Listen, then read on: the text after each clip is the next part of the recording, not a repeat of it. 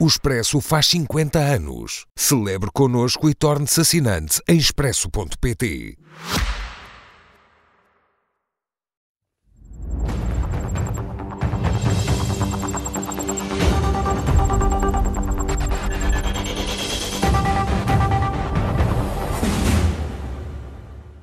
Muito boa noite a ambos, sejam muito bem-vindos. Pedro Delgado Alves, eh, ouvimos aqui este uh, comunicado dos deputados do PS eleitos por uh, Santarém, que não escondeu desconforto com as palavras do ministro João Galamba. Isto é o, o adensar de uma afronta interna e, e simbólica para com o Ministro? Ui, onde isso vai? Não, são deputados, não, peço desculpa hum. pelo arreado, mas, mas não, são deputados do respectivo círculo eleitoral, que obviamente têm, os deputados representam todo o país e não os círculos pelos quais são eleitos, mas evidentemente, na primeira linha, defendem os interesses... Portanto, desvaloriza de, esta, estas, isto é, estas não, não desvalorizo que um deputado eleito pelo seu círculo procure também defender um investimento importante que poderia ir parar, mas colocar isto num patamar de uma afronta dirigida ao Ministro, vamos lá ver, eh, quanto à, à substância da coisa. Hum. João Galambou que disse é algo que, objetivamente, é um facto.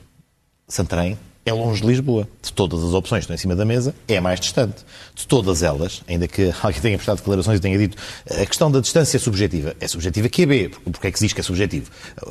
A distância em quilómetros não é subjetiva. 80 quilómetros é muito objetivo e é uma distância muito superior àquelas que encontramos para os aeroportos principais quando, das grandes cidades. Quando temos é que... uma comissão técnica calma, que está a avaliar a localização, já, o Ministro fazer este tipo de, de crítica, de afirmações... Primeiro, primeiro queria começar por este facto, que é o facto de Santarém ser distante.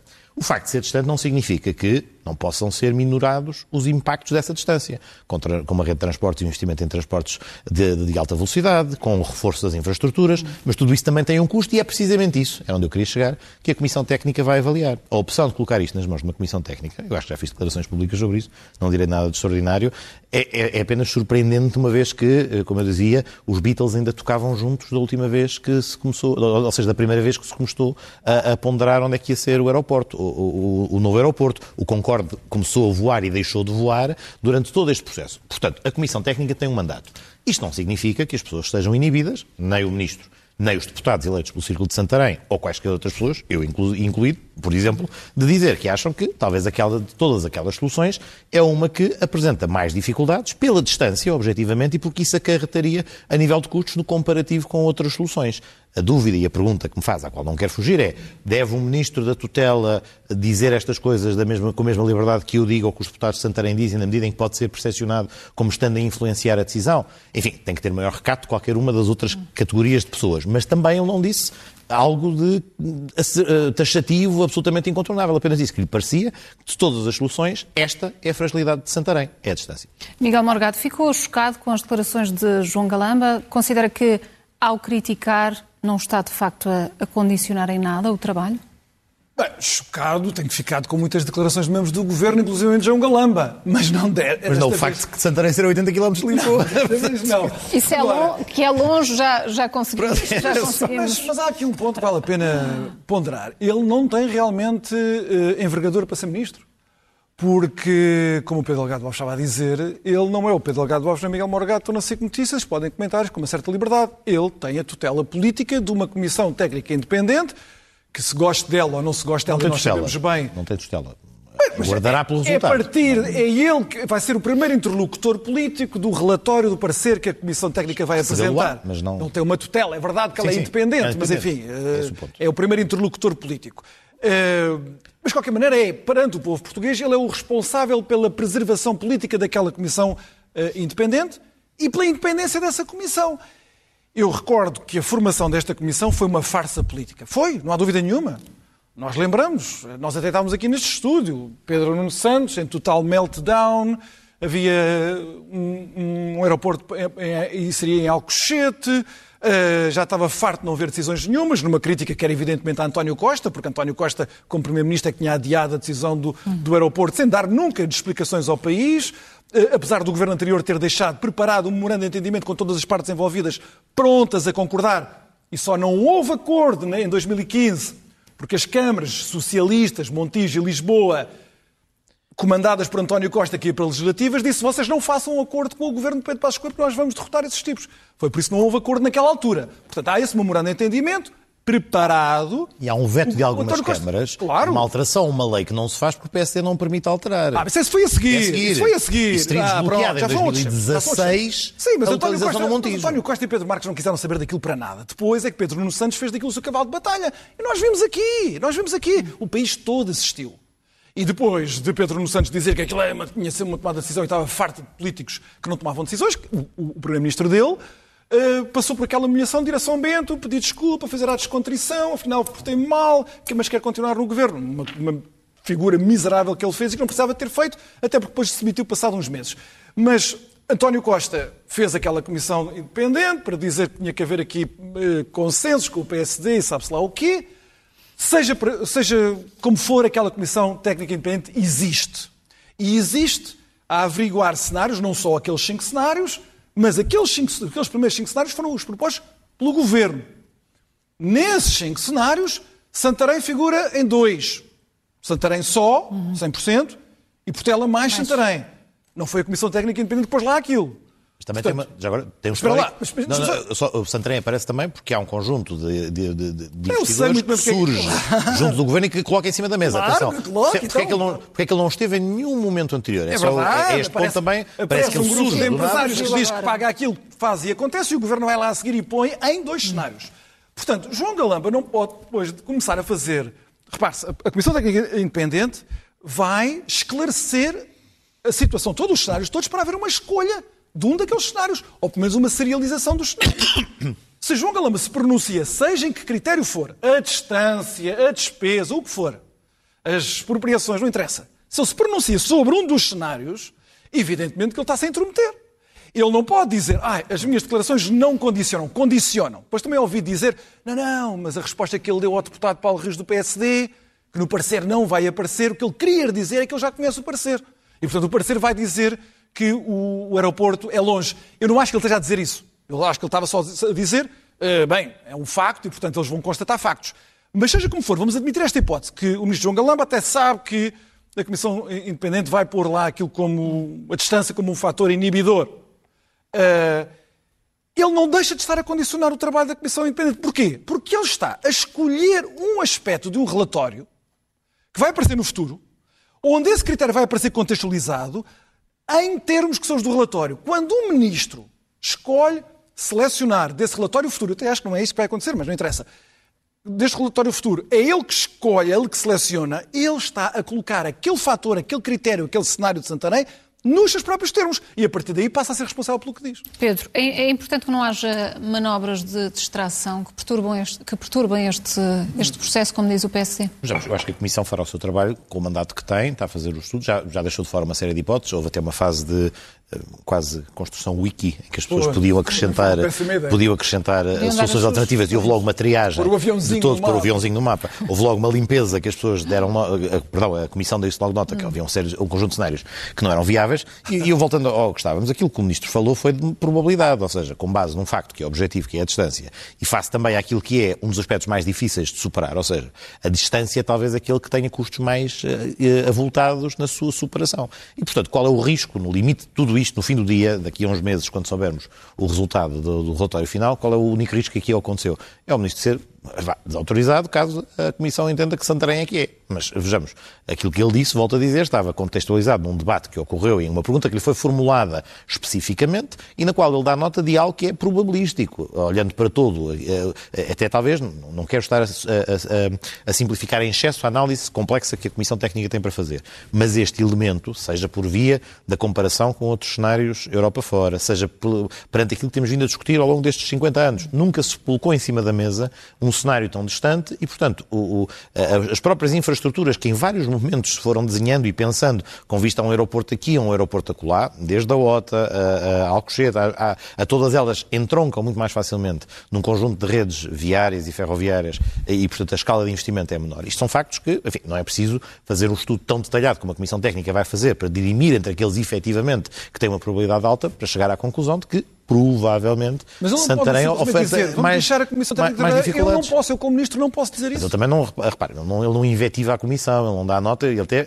enfim, até depois, quando, quando, quando colocado este pedido de esclarecimento, foi feita uma pergunta, foi feita uma pergunta, Mas é num, resposta foi feita uma pergunta num debate. Esse, se, se Mas lhe não parecia, deveria ter mais cautela, sobretudo este, este ministro? mas reportou-se reportou apenas a uma coisa que é aquela que eu volto a dizer. A não ser que a Comissão Técnica faça novas medições e conclua que Santarém está 5 km mais perto. ou, Enfim, obviamente estou, estou, estou, a, estou a hiperbolizar, mas evidentemente se reportou-se apenas a um cenário. Quando entramos nesta discussão e quando a Comissão Técnica faz esta avaliação, ó, muitos de nós olhamos para aqueles os tais aviãozinhos colocados em cima do mapa e percebemos que uma série deles iam logo ser eliminados liminarmente. Porquê? Porque olhando para aquilo, há um juízo que um não técnico consegue fazer face aos dados que dispõe de acompanhar este debate há 60 anos e aquilo que é dito, volto a dizer, é muito elementar, é apenas este tem uma distância muito grande, isto é um custo superável. Agora, perante tudo o que é não fugindo também à pergunta, os focos adicionais e a procura de algo para, eh, para, eh, enfim, para, para fazer, eh, ativar este,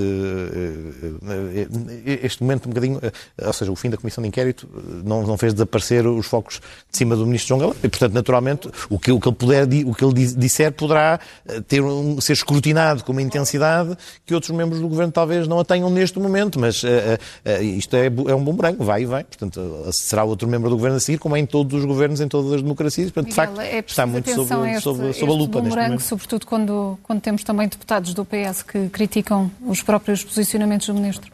Pois é que, assim, depois de eu ouvir o Pedro Delgado Alves, temos que concluir que os deputados do PS são esses tipos que põem lá o aviãozinho sem quaisquer escrúpulos técnicos e, portanto, para fazer valer lá os votos da base eleitoral de, em Santarém, que é um distrito importante para o Partido Socialista, sacrifica o país. É é a conclusão que nós podemos tirar da, daquele baixo assinado dos deputados de Santarém. Eles também não decidiram nada. Não, protestaram, protestaram, muito- disseram coisas muito feias não é isso. Protestaram na linha de não deve o ministro imiscuir-se numa decisão que é avaliada pela Comissão Técnica. Mas vamos lá ver, quando se faz uma discussão. Nós ouvimos, e houve, e houve vários é? momentos em que estas discussões tiveram lugar sobre coisas parecidas. Por exemplo, as escutas. Naturalmente, É, os deputados claro, dos círculos claro, respectivos claro. têm uma tomada de posição daquilo que impacta claro. diretamente Não, a vida dos seus, eleitores. É eu sei perfeitamente como é que é Sim, feito mas não- jogo não- e, portanto, é a Não conclusão é um que jogo, é democracia. É, partir... é, é representação das não, pessoas. Não, não, mas isto é, mesmo um jogo. É, repara, representa- eu, é nós- representação Ó, ó, Pedro, do Pedro, impacto que uma pode ter localmente. Tu acabaste de dizer o que acabaste de dizer. Eu tiro a conclusão lógica que é eh, não há escrúpulo técnico nenhum, eh, cegueira perante os factos, e, portanto, se há deputados que dizem que o ministro João Galamba é um res- o responsável, linguagem dos deputados do Partido Socialista, não fui eu. Responsável não, mas é um é expressão irresponsável. usada pelos deputados. Disse agora. Eu ouvi o depoimento É do Hugo. Costa. Deve Eu ouvi haver- o depoimento- deve haver não, uma desculpa lá, desculpa lá. Eu ouvi o, o depoimento do Hugo Costa. O Hugo Costa chamou-lhe irresponsável. Que era uma irresponsabilidade. Ele disse, estava ali gravado, as pessoas poderão ir verificar por elas. É um deputado do Partido Socialista que está a dizer isso sobre João Galamba. Isso significa que ele só pode chamar isso ao ministro, se o ministro se limitou a apontar factos, a respeitar escrúpulos técnicos, então eles são cegos perante os factos. Não têm escrúpulos técnicos, sacrificando o interesse do país. Mas o meu ponto agora até era o outro. Eh, o ministro João Galamba disse algo que também é um facto, também é um facto. Mas às vezes eh, quem escuta o Partido Socialista nestes últimos seis ou sete anos a falar sobre o aeroporto eh, pode ter ficado surpreendido. Portanto, eu quero só chamar a atenção, pode ter passado despercebida essa declaração do ministro João Galamba. Ele disse que temos que contar com o aeroporto da Portugal pelo menos durante mais 12 anos. Ora, eu ainda sou do tempo em que se dizia que o aeroporto da Portugal tinha que sair de lá já. Já. Ou era o ambiente, ou era a segurança, ou era o turismo, ou era. Não sei o que era. Era- Foram invocados todo o tipo de fatores, não técnicos, claro, nada apoiado em, em estudos técnicos, nada apoiado em estudo nenhum. Segurança ambiental não, é não, técnico, mas era, mas era parece. totalmente, tinha que ser já. O ministro João Galamba agora disse que pelo menos mais 12 anos vai ter que ficar. Pelo menos mais 12 Mas em anos. termos de construção aeroportuária, Em qualquer- 12 anos é já. Pronto. Ah, não é, não, não, não, não, não, não, não era isso que se dizia, no, escala- não era isso que se dizia no debate entre esta escala de 2013 e investimento 2016, é. 2017. Não era isso que se dizia. Era para sair já. Aliás, o...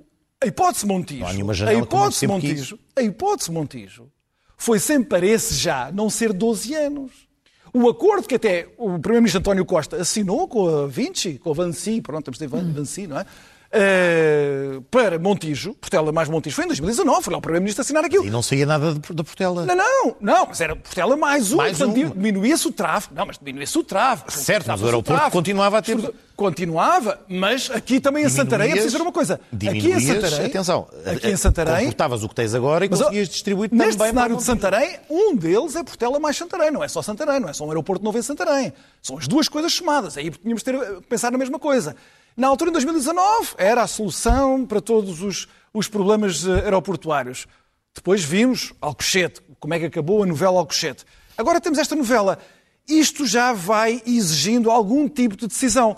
Porque está-se a ver é que temos que chegar a 2024, vamos ter o tal relatório e depois vamos ver o que é que se faz no relatório. As pessoas têm, não se podem esquecer que não é a Comissão Independente que vai escolher o lugar do aeroporto.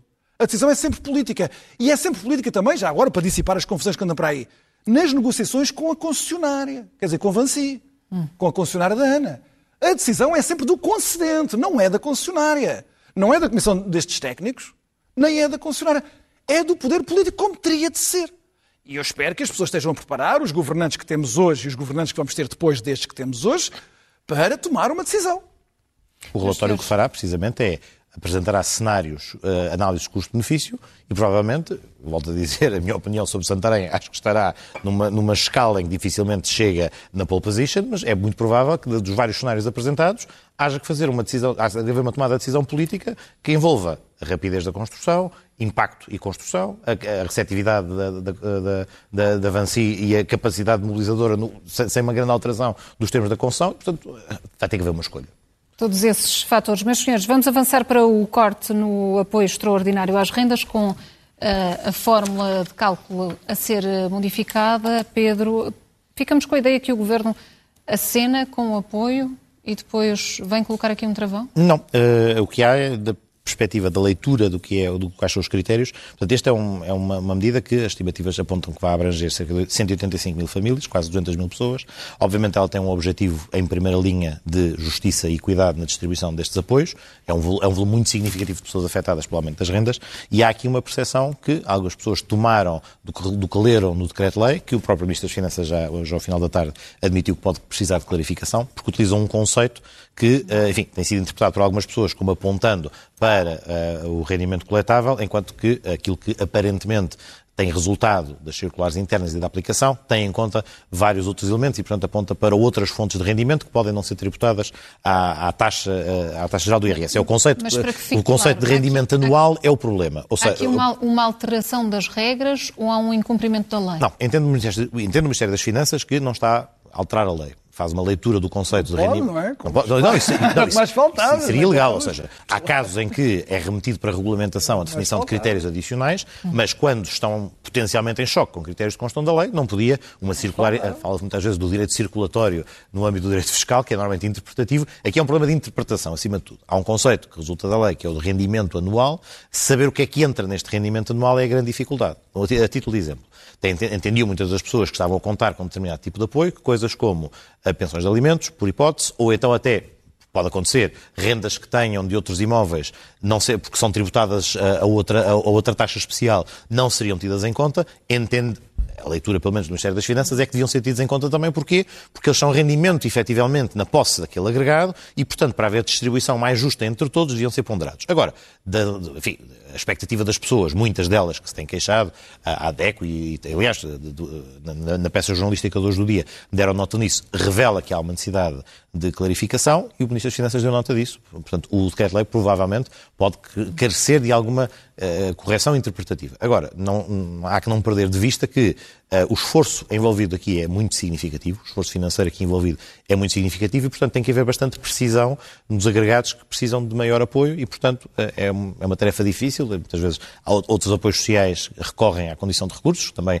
definir exatamente quais os agregados e quais os valores a partir do qual eles são atribuídos e é uma situação que não é alheia a problemas com que a Segurança Social ou a Autoridade Tributária se debate. Há um outro, só muito brevemente, tem a ver também tem provocado alguns atrasos. Muitas pessoas não tinham o seu IBAN eh, identificado no site da, da Segurança Social Direta e, portanto, não, não receberam ainda. Portanto, é um problema diferente, mas também tem gerado algumas eh, reclamações. E há ainda um terceiro, uma terceira questão, que essa já tem a ver com aquelas famílias que aparentemente têm uma taxa de esforço superior a 100%, mas que isso ainda não é possível de determinar, ou vai ser confirmado com os dados que já forneceram este ano de 2022, eh, perdão, de 2023, relativamente aos rendimentos de 2022, para que sejam mais atuais e, portanto, tendencialmente mais justos da situação, Miguel, como, perante a situação de cada família. Como é que interpreta este, este gesto político? É o das contas certas? É isso que estamos a assistir? Não, é meter os pés pelas mãos, meter os pés pelas mãos, não há dúvida nenhuma. Quer dizer, acho que já não há, aqui já não há nada a dizer. Este programa é um programa mau, eh, cheio de medidas contraditórias, é um programa que vai piorar o problema, a crise da habitação. Quero só chamar a atenção isto para é isto. só o apoio às rendas. Atenção, chamar... isto é só especificamente é só estou a falar do, o apoio às estou a falar rendas do mais habitação. por força do aumento. Estou a falar do mais habitação, é um... onde isto se inclui. É nós não devemos esquecer que, neste primeiro trimestre, toda a gente a cantar as vitórias da economia, o investimento habitacional caiu 9,5%. Para as pessoas terem uma ideia, isto é imenso. É um desastre. É um desastre porquê? Porque o investimento já era tão baixo, estes 6, 7 anos foram os anos de menor investimento em habitação, tanto parte pública como parte privada. O governo pura e simplesmente negligenciou a crise da habitação, que na verdade nasceu e cresceu com este governo, com este primeiro-ministro. Não foi antes, não foi depois, foi com ele. Depois acordaram agora, por causa desta crise que tem, de queda de popularidade, essas coisas todas. Portanto, tem um programa que foi feito com, com os pés. E repare-se, é tão irónico, isto é tão irónico. No debate parlamentar sobre o mais habitação com o Primeiro-Ministro do Parlamento, o Primeiro-Ministro foi de uma truculência, uma arrogância perante a, a, a, a oposição. Basta as pessoas irem revisitar o debate. Não precisam acreditar em mim. Vão lá ver a agressividade da resposta do Primeiro-Ministro quando os deputados da oposição perguntavam então, mas quais são os números? Quantas casas com arrendamento coercivo espera obter? Quantos alojamentos locais espera ter agora para a habitação? E o Primeiro-Ministro dizia, façam vocês as contas. Respondeu isto, o Primeiro-Ministro, as pessoas podem ir lá verificar. Vão lá, vão, lá, vão lá fazer vocês as contas. Mas depois disse isto. Quanto ao apoio às rendas, nós abrangeremos 300 mil famílias. É tão irónico isto, não é? Portanto, eu não sabia nada de nada, não tinha números para nada, era só o PowerPoint.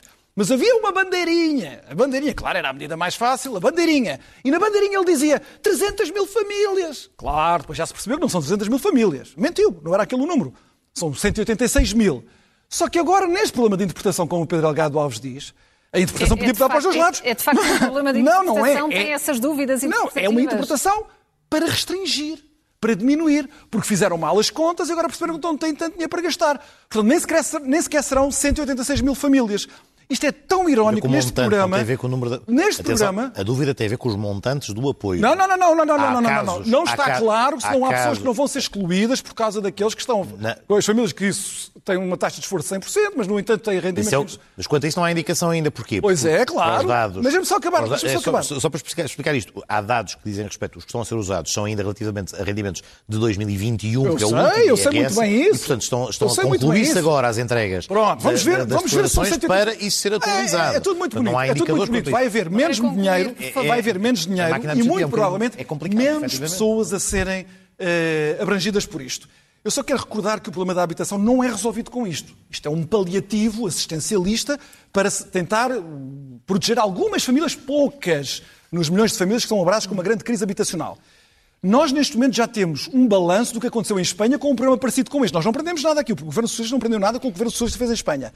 Mas nós, neste momento, em Espanha, só para as pessoas saberem.